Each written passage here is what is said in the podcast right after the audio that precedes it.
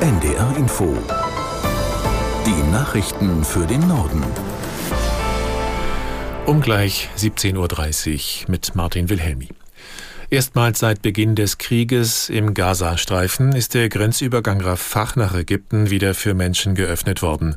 Nach Angaben des ägyptischen Roten Halbmonds haben bislang mehr als 280 ausländische Staatsangehörige und Palästinenser mit Zweitpass das Küstengebiet verlassen. Aus Tel Aviv Jan-Christoph Kitzler.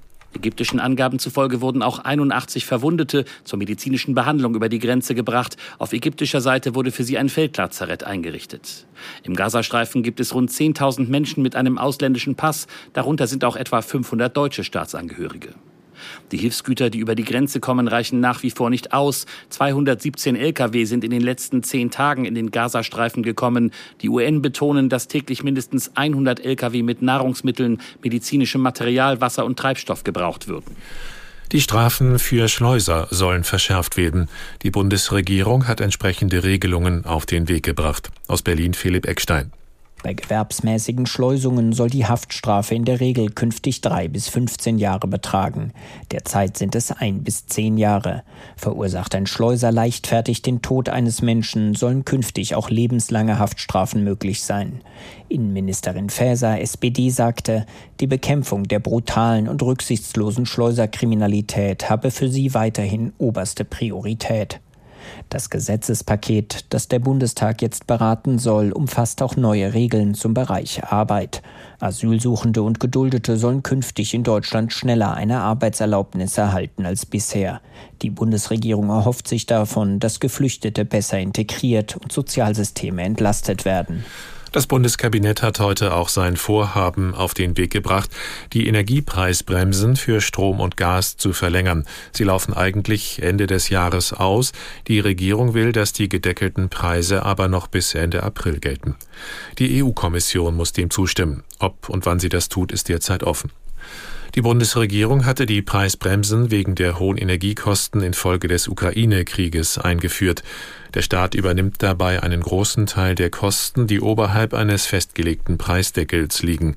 Die Preise sind inzwischen allerdings wieder deutlich gesunken. Nach der schweren Ostsee-Sturmflut in Schleswig-Holstein wollen Land und Kommunen gemeinsam einen Wiederaufbaufonds auflegen. Das Hochwasser vor knapp zwei Wochen hatte große Schäden angerichtet. Bei einem Treffen in Kiel haben sich heute beide Seiten darauf geeinigt, wie sie die Kosten für den Wiederaufbau verteilen wollen. Das teilte Ministerpräsident Günther nach den Gesprächen mit. Wir haben uns äh, heute darauf verständigt, dass wir äh, solidarisch, äh, gemeinsam Land und Kommunen auch in dieser außergewöhnlichen Situation Hilfestellung leisten, uns auf ein Paket verständigt, dass wir 200 Millionen Euro gemeinsam auch finanzieren. Hier haben wir uns darauf verständigt, dass wir als Land 50 Prozent des Anteils tragen, genauso wie die kommunale Familie. Schleswig-Holsteins Ministerpräsident Günther setzt auch auf Unterstützung vom Bund. Er hofft, dass dieser die Hälfte der 200 Millionen Euro beiträgt. Russland hat nach ukrainischen Angaben innerhalb von 24 Stunden mehr als 100 Städte und Dörfer in der Ukraine angegriffen. Es sei der größte Beschuss seit Jahresbeginn gewesen, erklärte Innenminister Klimenko. Lokalen Behörden zufolge wurden bei den russischen Angriffen vier Menschen getötet und weitere verletzt. Die Regierung in Kiew meldete außerdem einen russischen Angriff auf eine Ölraffinerie in der Stadt Kremenschuk.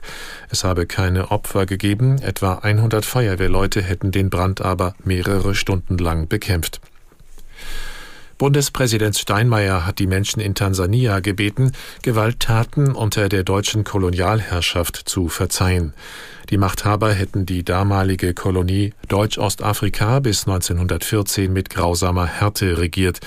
Er verneige sich vor den Opfern, sagte Steinmeier bei einem Besuch in der Stadt Songea. Aus Nairobi Antje Dikans. Er versicherte den Nachfahren der Opfer, dass Deutschland alles tun werde, um zusammen mit Tansania die Vergangenheit aufzuarbeiten. Steinmeiers Worte sind ein wichtiges Signal für die Nachfahren der getöteten Widerstandskämpfer und insgesamt für die Menschen in Tansania. Anfang des vergangenen Jahrhunderts hatten sich Volksgruppen im damaligen Deutsch-Ostafrika im sogenannten Maji-Maji-Aufstand gegen die Kolonialherren aufgelehnt. In der Folge kamen nach Schätzungen von Historikern bis zu 300.000 Menschen ums Leben.